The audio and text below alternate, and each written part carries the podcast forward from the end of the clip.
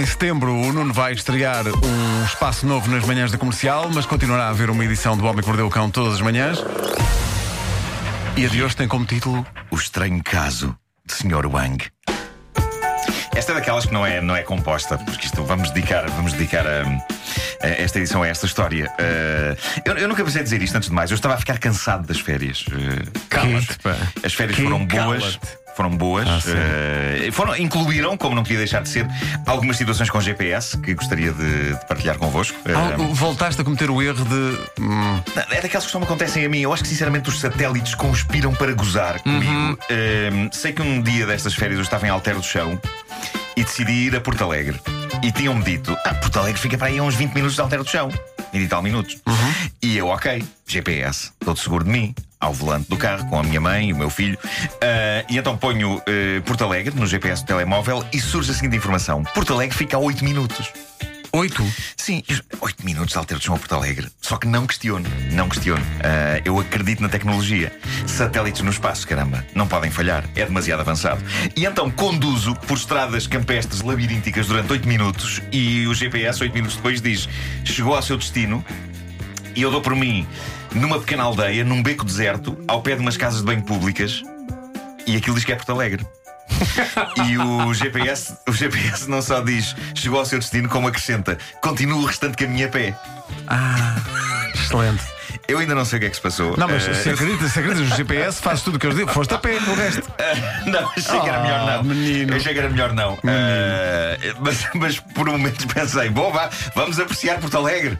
Pá, que sítio era aquele, não sei. Uh, Porto Alegre ficava de facto a 20 minutos de carro. Eu depois percebi isso noutro GPS uh, e não consigo perceber porque é que isto acontece. Sinto que isto não acontece a mais ninguém. Uh, e por isto inclua-se aceitar cegamente que Porto Alegre fica apenas 8 minutos de alter do chão.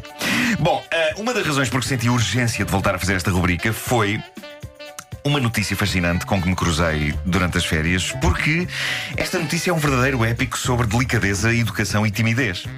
Isto passou-se na China, era um dia feliz para um homem de 29 anos chamado Wang. Wang ia ter o seu primeiro filho. A mulher estava prestes a dar à luz num hospital de Shenyang, no nordeste da China. E o Wang estava lá à o espera... Wang estava em Shenyang? Uh, Wang, Wang estava em Shenyang. Uh, Sheng, Yang, não confundir com Sean Yang, uh, famosa atriz uh, americana. Bom. Uh, a mulher já tinha sido levada para dentro, para a sala de partos, e de repente surgem uns médicos ao pé do Wang que lhe pedem. Ah, o Wang ia ser pai. Ia ser pai. Okay. Uh, e, e, os médicos aparecem e dizem-lhe: uh, venham connosco. E ele vai, inicialmente, porque julga que o estão a encaminhar para junto da mulher, provavelmente para que ele vá assistir ao parto. Mas de repente, para espanto dele, o que se passa é que deitam-no numa maca e ah. levam-no levam para uma mesa de cirurgia. E aqui ele está francamente confuso, porque ele estava lá só para acompanhar a mulher e para basicamente ser pai. E Mas no ele, entanto. Ele, ele, estava bem de saúde, então. Estava, ele não tinha nenhuma queixa. Uh, e no entanto, ali estava ele numa sala de cirurgia. E eu, eu, eu suponho que tenha sido nesta altura que o homem, uh, Wang, uh, perguntou aos médicos: é, é só uma. Uma coisinha, uma... O que é que não querem incomodar. O que é que me vão fazer? E é aí que ele é informado. Vamos operá-lo às hemorroidas.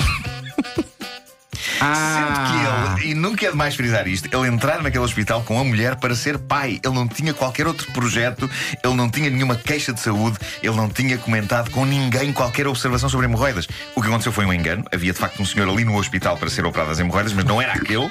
Não é que estava, no entanto, agora aquele numa estava... sala de parto. Sim, era esse, esse homem estava. Estava numa sala de parto. Faça força, senhor! Aplaudindo o milagre da vida. Exato. Uh... Então, mas espera aí. Espera aí.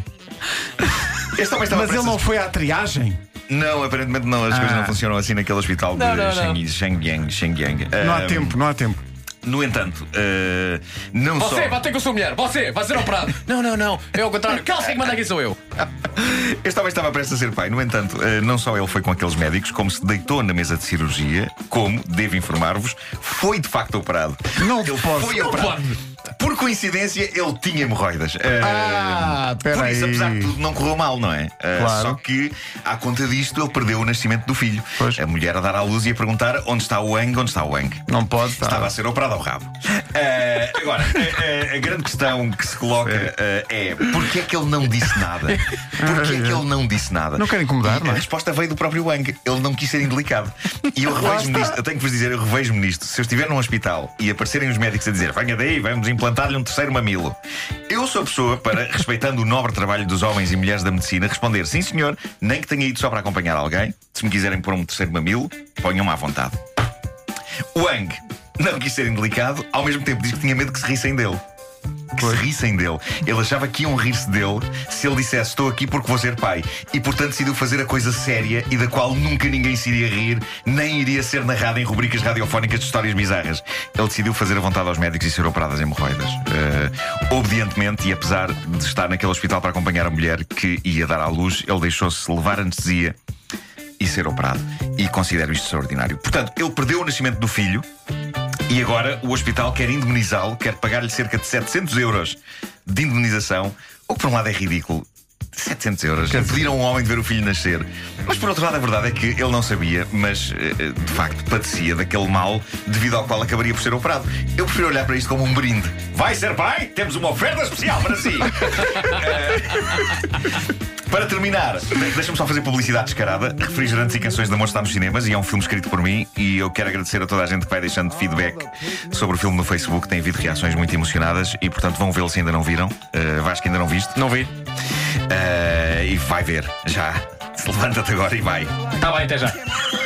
É uma pequena história de amor a competir com blockbusters vindos lá, vindos lá de fora e, e se deixam para mais tarde, podem não chegar a tempo, por isso vão ver. Uh, refrigerantes e Canções de Amor. É um belo já viu É um belo filme. É verdade. É um belo filme. O Homem que Mordeu o Cão e outras histórias disponível em eh, podcast e também em vídeo no nosso site radiocomercial.ol.pt. Mordeu o cão.